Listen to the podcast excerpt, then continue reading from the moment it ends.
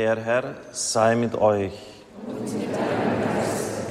Aus dem heiligen Evangelium nach Matthäus. In jener Zeit sagte Petrus zu Jesus, du weißt, wir haben alles verlassen und sind dir nachgefolgt. Was werden wir dafür bekommen?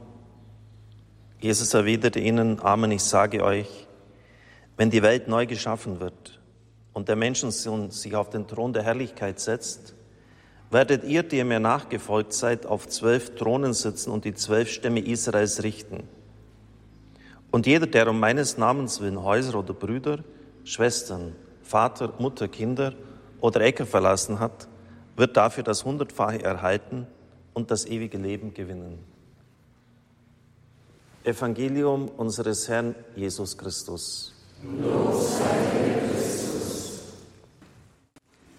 liebe Gemeinde, liebe Zuhörer, liebe Brüder und Schwestern im Herrn.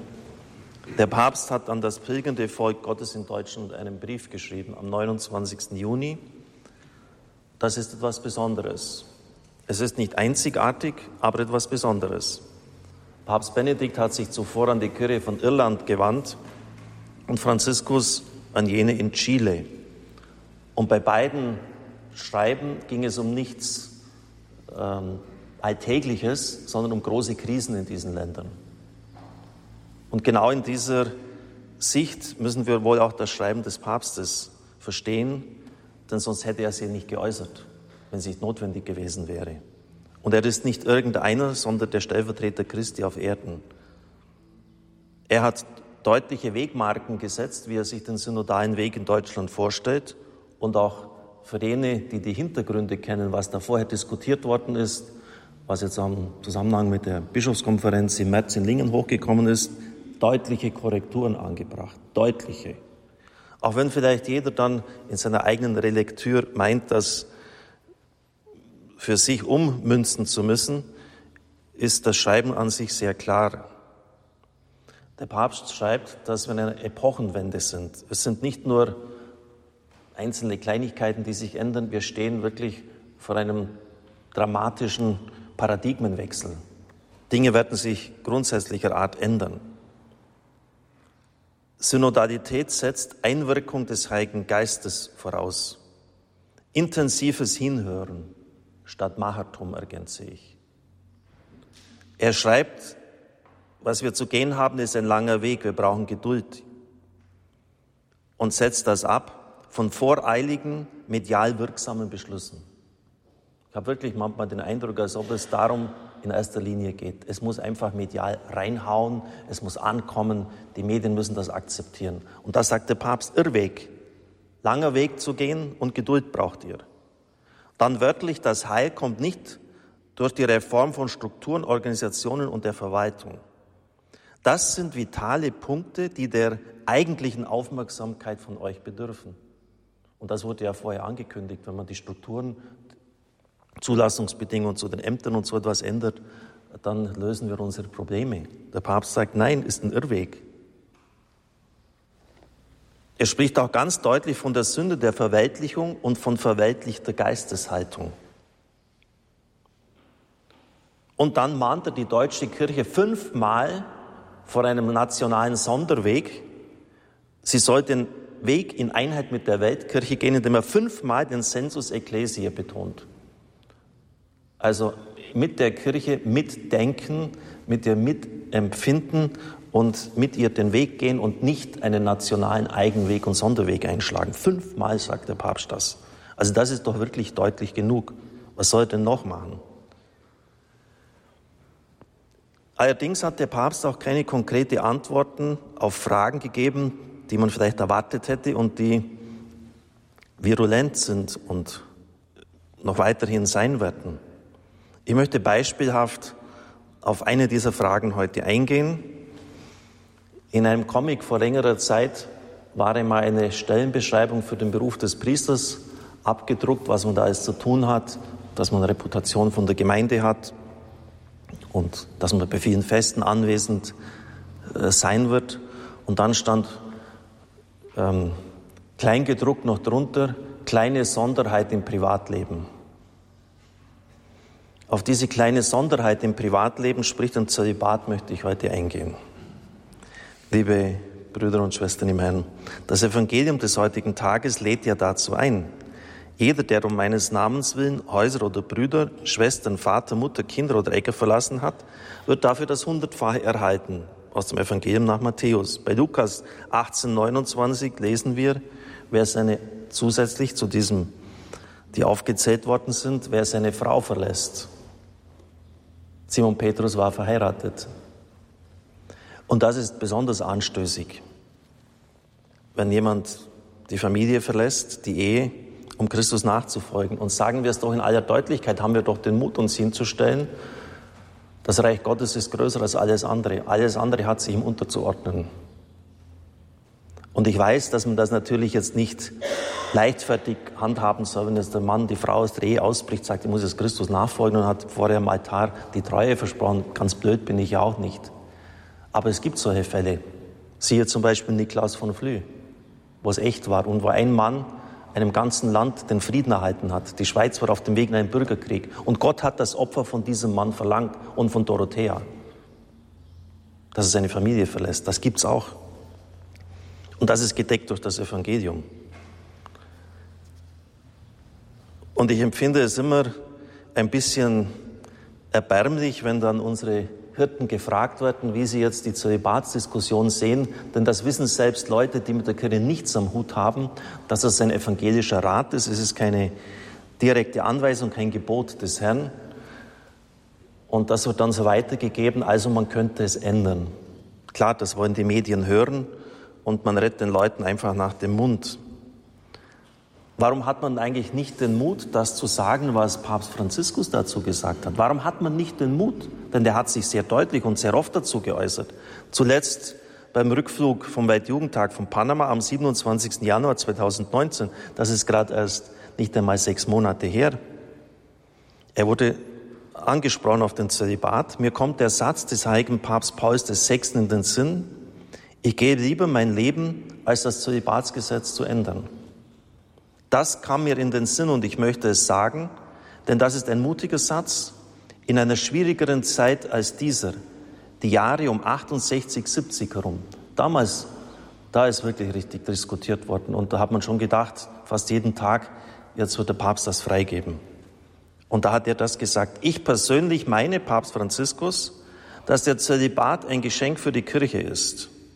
Zweitens bin ich nicht damit einverstanden, den optionalen Zölibat zu erlauben. Nein. Also, dass die Priester für sich selber entscheiden können, ob sie diesen Weg gehen. Nur für die entlegensten Orte bliebe manche Möglichkeit. Für das Amazonasgebiet wird bekanntlich im Herbst dieses Jahres eine solche Ausnahme diskutiert. Also das hört sich ja nicht unbedingt danach an, als ob der Papst in der nächsten Zeit ein Dekret unterschreiben würde, dass der Zölibat aufgehoben wird.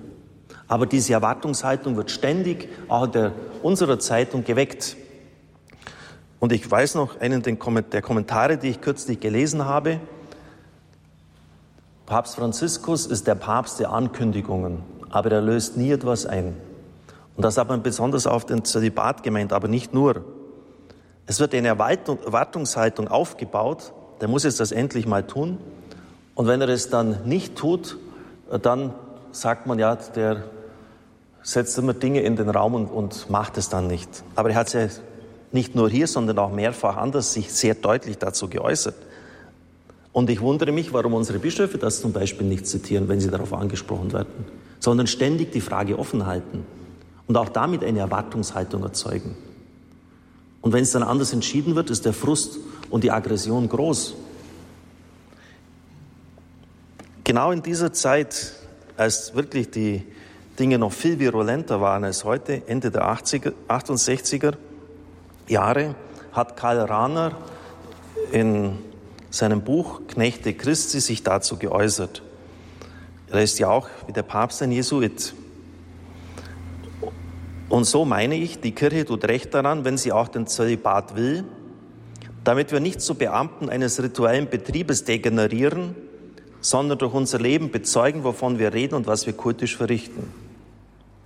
Ich höre schon den wilden Protest, der mir nun entgegenschallt.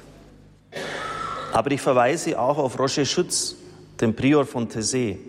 Er sagt, man ist überrascht zu entdecken, dass die Reformationskirchen jahrhundertelang um die biblischen Texte, die von der Ehelosigkeit handeln, eine Mauer des Schweigens errichtet haben. Warum eigentlich?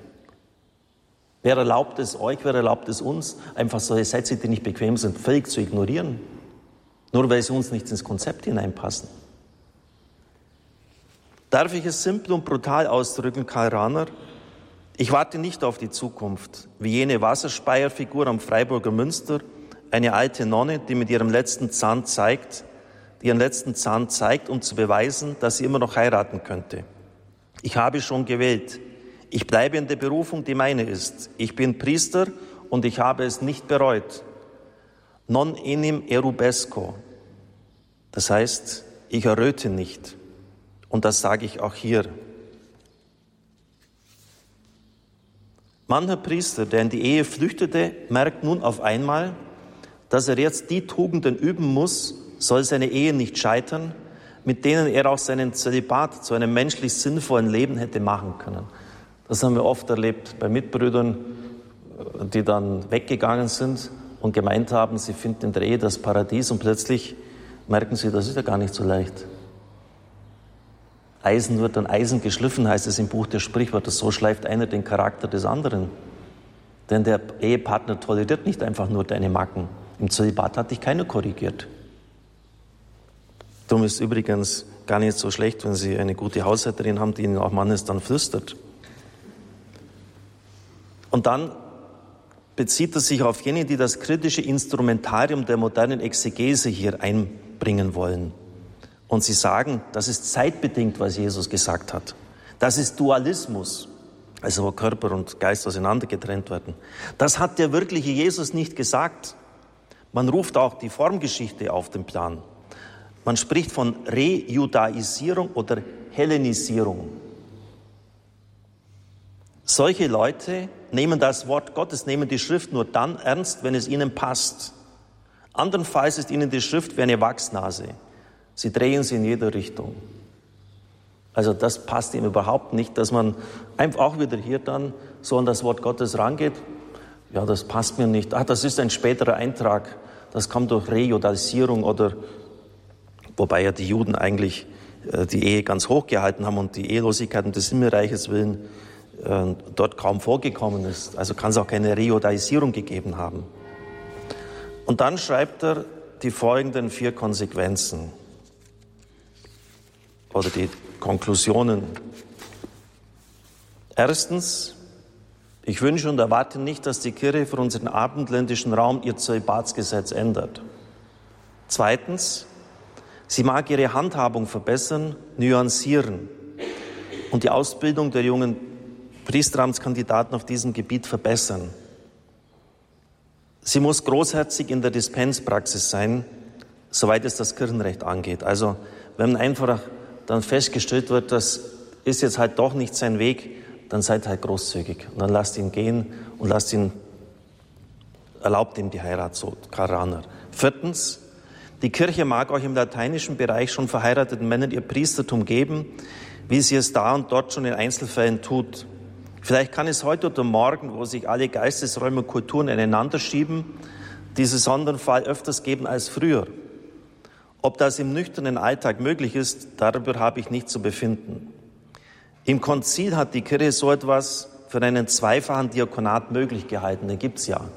Also Diakone, die verheiratet sind und die um des Himmelreiches willen ehelos leben. Michael Wielert etwa, unser Redakteur, gehört in letztere Kategorie hinein. Aber ich hoffe, dass die Kirche den heiligen Mut behält, Priestern auch im Weltklerus den Zölibat zuzumuten. Und dann, was für die Amazonas-Synode gilt, es ist auch klar, wenn die Kirche faktisch überall oder in bestimmten Gebieten einen genügenden, zahlreichen Klerus nicht finden kann, außer sie verzichte auf den Zölibat, dann muss sie darauf verzichten.